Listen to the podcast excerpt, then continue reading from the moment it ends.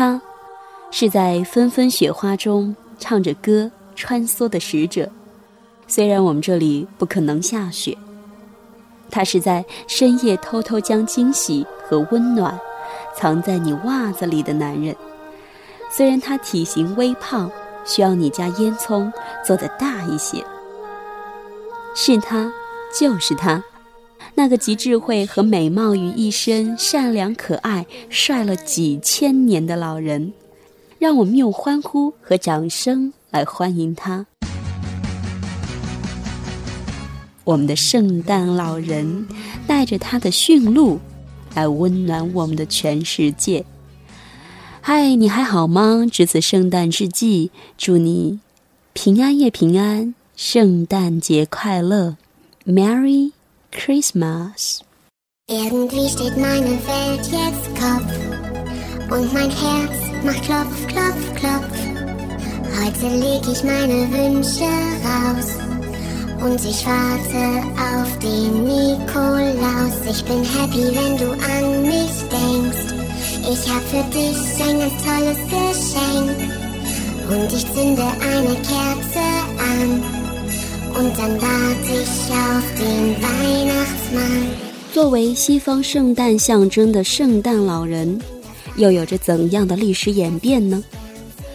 圣诞老人不总长得像如今我们熟知的扛着礼物、乐呵呵的白胡子老人。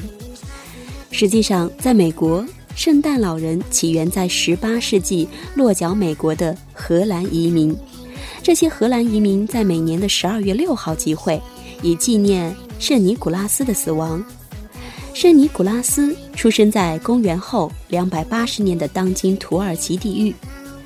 他一生好善乐施，这使得他成为了欧洲历史上的传奇。而他的荷兰别名最终也就演化成了 Santa Claus。其中一位来自第一代的美国圣诞老人，是一个圆墩墩的快乐家伙。在之后的一八九六年，圣诞老人的形象由于政治卡通插画师 Thomas Nast 登在《哈普周刊》的插画，使他更加流行。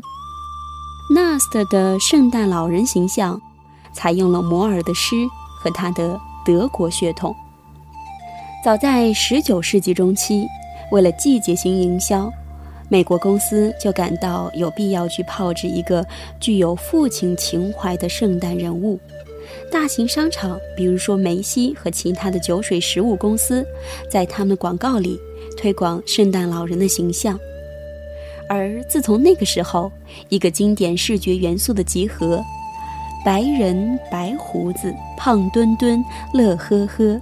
穿着辨识度高的皮毛，或者说用皮毛改装过的制服，这些元素经过几个世纪的改良，造就了圣诞老人的形象。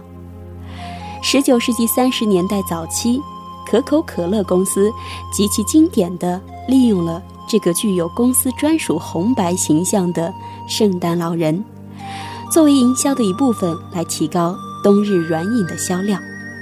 而如今，这样的事实已经被广泛承认，就是说，当今圣诞老人的形象和地位，是由那个时候可口可乐公司的长期营销所确定下来的。这一份在斯密斯桑尼亚数学博物馆档案库里取材的调查，揭秘了每个时代的圣诞老人的形象，在一大堆的艺术品、海报、明信片、慰问卡、歌谱。包装纸，甚至是来自西联合电报公司的电报里，圣诞老人的形象反映了每个时代的风格。从维多利亚时代极具浪漫化的圣诞老人，到上个世纪中期受简雅包豪斯风影响的圣诞老人形象，无所不有。同时，某些照片揭示了圣诞老人以一些意想不到和奇怪的方式渗透于美国文化当中。其中一张照片描绘了一个光着大腿的圣诞老人和一堆穿着泳装的女人，以一种奇特的组合方式围在一棵圣诞树前。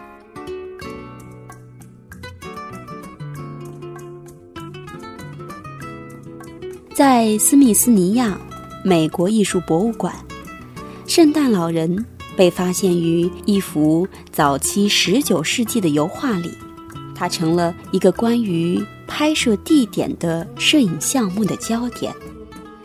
在美国肖像美术馆找到的一张海报里，圣诞老人还扮演了政治公知的角色。现任档案中心的主席温迪说。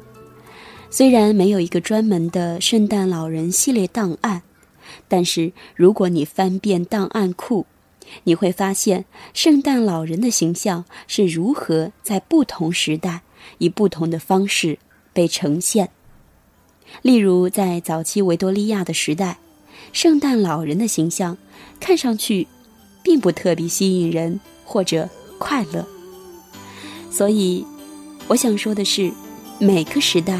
都有一个属于自己的圣诞老人。Is something special about this time of year. The Christmas feelings everywhere. Just got home to join